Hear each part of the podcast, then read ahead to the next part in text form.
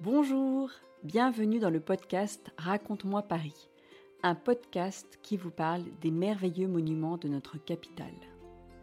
Aujourd'hui, nous repartons au Louvre. Le Louvre est un des musées les plus connus au monde.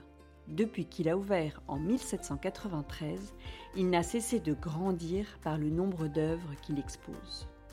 Alors ce ne sont pas uniquement des tableaux que l'on peut voir au Louvre.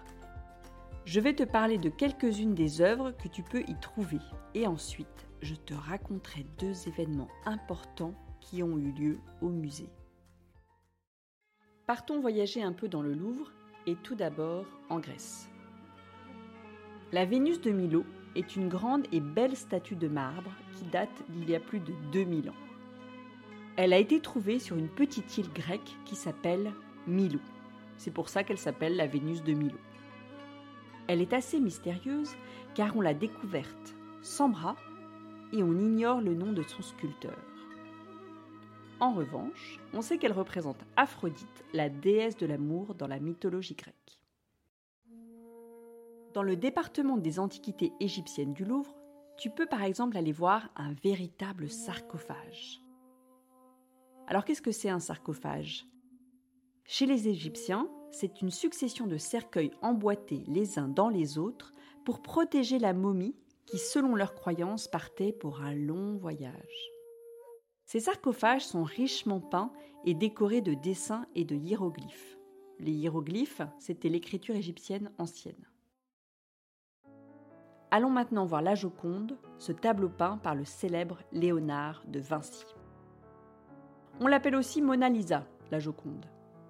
Il s'agirait d'une femme italienne, épouse d'un riche bourgeois. Elle a un sourire mystérieux.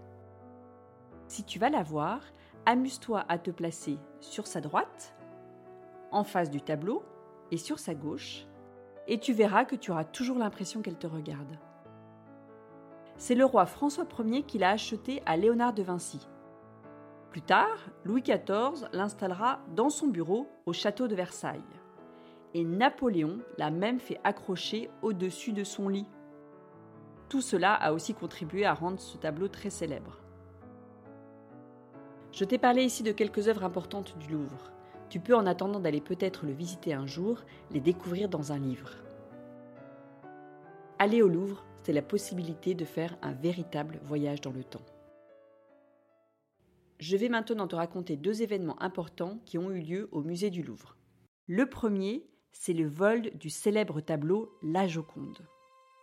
En 1911, La Joconde, le chef-d'œuvre de Léonard de Vinci, disparaît. 60 inspecteurs et 100 gendarmes se rendent alors sur place pour enquêter. Car personne ne comprend comment le tableau a pu se volatiliser.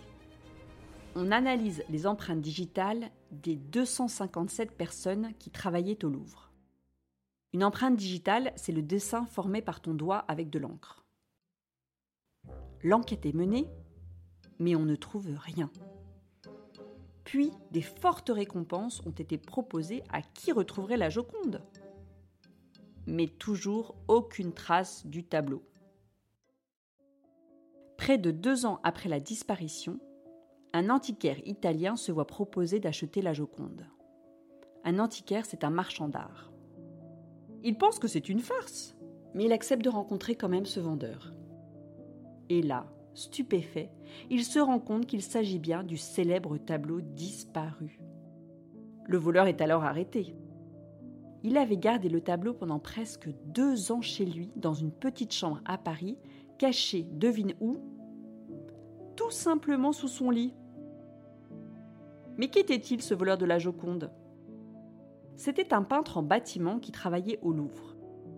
Il dit avoir pris la Joconde car il pensait que le tableau avait été volé à l'Italie, puisque Léonard de Vinci est italien. Or, c'est François Ier qui l'a acheté très cher à Léonard de Vinci il y a plus de 400 ans. Ce vol va être une publicité extraordinaire pour la Joconde qui s'est retrouvée dans les journaux du monde entier et dont tout le monde va entendre parler elle va devenir ainsi encore plus connue qu'elle ne l'était.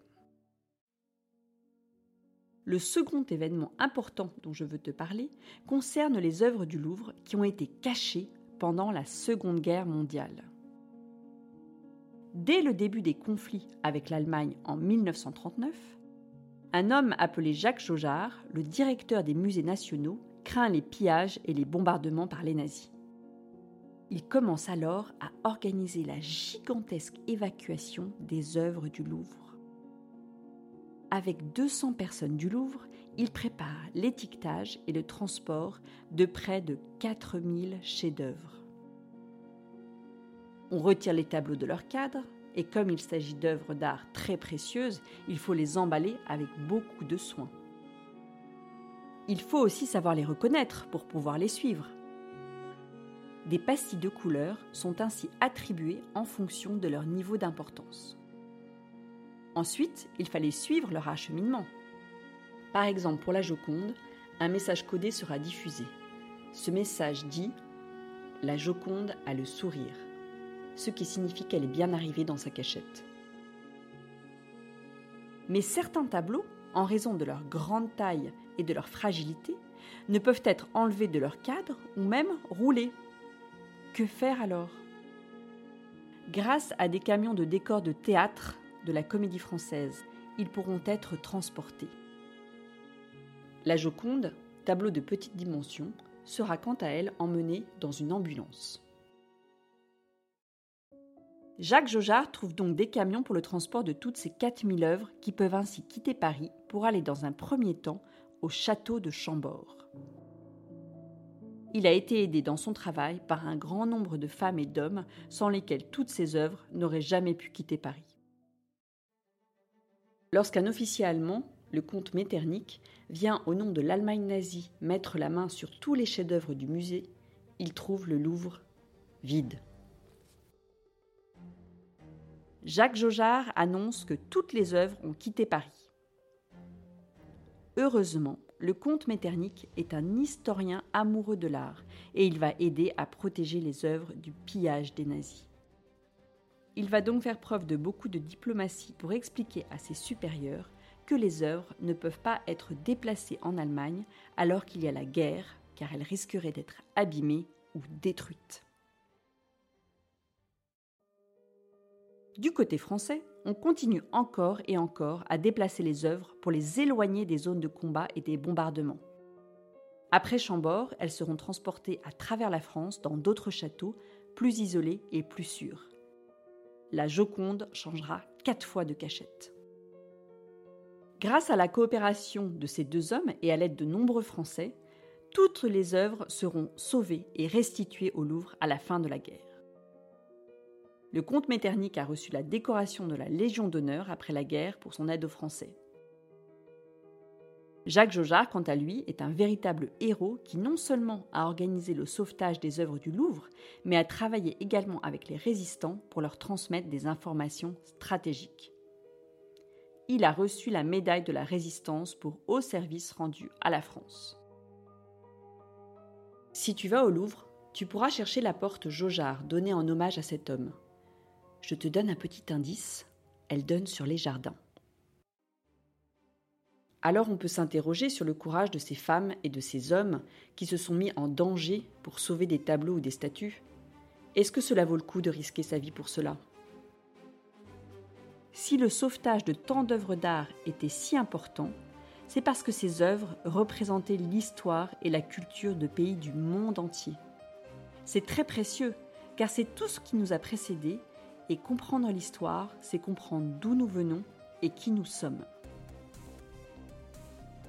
J'espère que cet épisode t'a plu et t'a donné envie d'aller au Louvre et de voir de plus près toutes ces œuvres qui ont été sauvées pendant la guerre et toutes ces œuvres qui nous parlent de pays du monde entier. À bientôt Si vous avez aimé ce podcast, vous pouvez le soutenir en lui mettant des étoiles et en lui laissant un commentaire. Merci.